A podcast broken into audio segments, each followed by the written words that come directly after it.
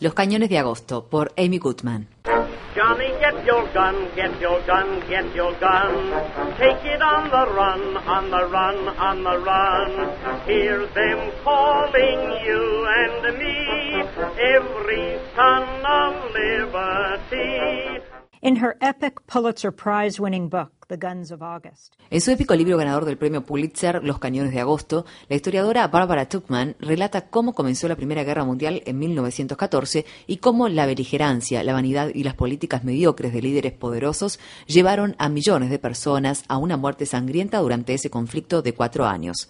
Antes de que la gente se diera cuenta de que las guerras debían numerarse, a la Primera Guerra Mundial se le llamaba la Gran Guerra o la guerra que pondrá fin a todas las guerras, lo cual no sucedió. Se trató de la Primera Guerra Moderna, con matanzas masivas y tropas mecanizadas en tierra, mar y aire.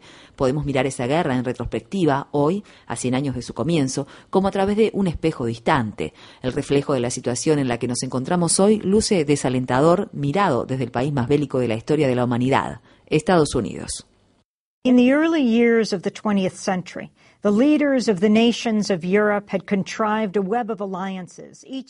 durante los primeros años del siglo XX, los líderes de los países de Europa tejieron una red de alianzas mediante tratados por los que cada país se obligaba a actuar militarmente en defensa de otro en caso de guerra. Cuando el hijo del emperador austríaco, el archiduque Francisco Fernando, se encontraba de visita en Sarajevo el 28 de junio de 1914, Gavrilo Princip, un nacionalista serbio de 19 años de edad, lo asesinó. Como relata Bárbara Tuchman en su libro publicado en 1962, el imperio austrohúngaro atacó a Serbia, lo cual desató una reacción en cadena que implicó el involucramiento de Rusia, Francia, Bélgica y Gran Bretaña en la guerra contra el imperio austrohúngaro, Alemania y el imperio otomano.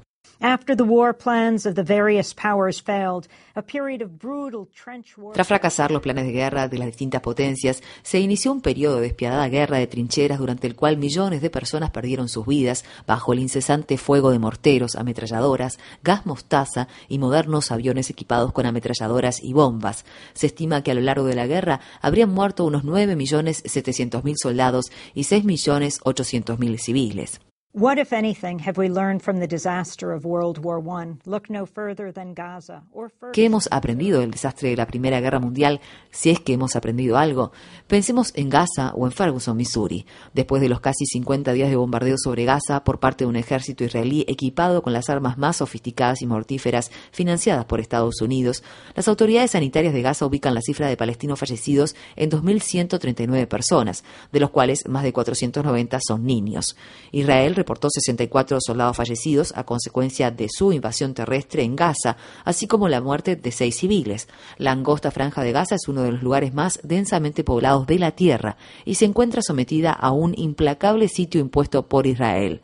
Actualmente es una pila de escombros en la que las personas hurgan en busca de los cuerpos de sus seres queridos. En Ferguson, Missouri, police violence has provoked protests and a national debate after police officer En Estados Unidos, la violencia de la policía en Ferguson, Missouri, suscitó manifestaciones y un debate a nivel nacional luego de que el agente Darren Wilson disparara y causara la muerte al adolescente afroestadounidense desarmado Michael Brown pocos días antes de que éste ingresara a la universidad. El pequeño barrio de Ferguson en St. Louis cuenta con una fuerza policial altamente militarizada, con chalecos antibalas, vehículos blindados y armas automáticas. No es una casualidad que las imágenes de Ferguson sean similares a las de la calle de Bagdad o Kabul. El ejército estadounidense tiene un programa por el cual distribuye el excedente de material bélico entre fuerzas policiales municipales. Resulta menos oneroso para un pentágono justo de presupuesto deshacerse de la artillería pesada que ya no desea y pasársela a la policía local en lugar de mantener un monumental arsenal de material en desuso. Pero ¿para qué necesita armas de guerra nuestra policía? The United States spent $640 billion on arms in 2013. Según el Instituto Internacional de Estudios para la Paz de Estocolmo, Estados Unidos gastó en armamento militar 640 mil millones de dólares en 2013, poco más de un tercio del total mundial, que asciende a 1.7 millones de dólares. El aumento del gasto en armamento por parte de otros países, principalmente China y Rusia, indica que no están conformes con el hecho de que Estados Unidos sea la única superpotencia mundial. What do those trillions spent on arms get us? In a word, ¿A dónde nos llevan esos millones y millones de dólares invertidos en armas? En pocas palabras, a la guerra. Gaza es solamente uno de los tantos ejemplos.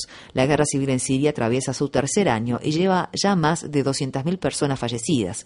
El grupo de combatientes islámicos conocido como ISIS ha tomado el control de extensas zonas de Siria e Irak. Su éxito cruel constituye otro ejemplo de lo que salió mal tras la desastrosa invasión y ocupación de Irak por parte de Estados Unidos y se ha visto enardecido además por la ira generada ante la devastación que Israel deja a su paso en Gaza.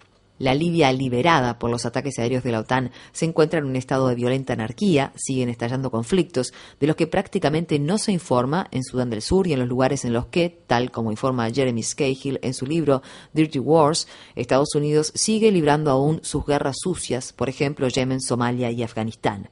La violencia se ha incrementado también en Ucrania, donde, según Naciones Unidas, han fallecido 1.200 personas a causa del conflicto armado, tomando en cuenta tan solo el mes pasado. The millions killed pointlessly in World War I are mostly forgotten a century on. Los millones de personas que murieron en vano durante la Primera Guerra Mundial han sido mayormente olvidadas un siglo después. Próximo a cumplirse el 50 aniversario de aquella guerra, Barbara Tuchman finalizó Los Cañones de Agosto con estas palabras. Los países se vieron acorralados en una trampa, una trampa de la que no hubo y no ha habido salida. Sin embargo, existe una fuerza más poderosa que la de los gobiernos de todos esos países, el poder de la gente que en todas partes dice no. La guerra no es la respuesta a los conflictos en el siglo XXI.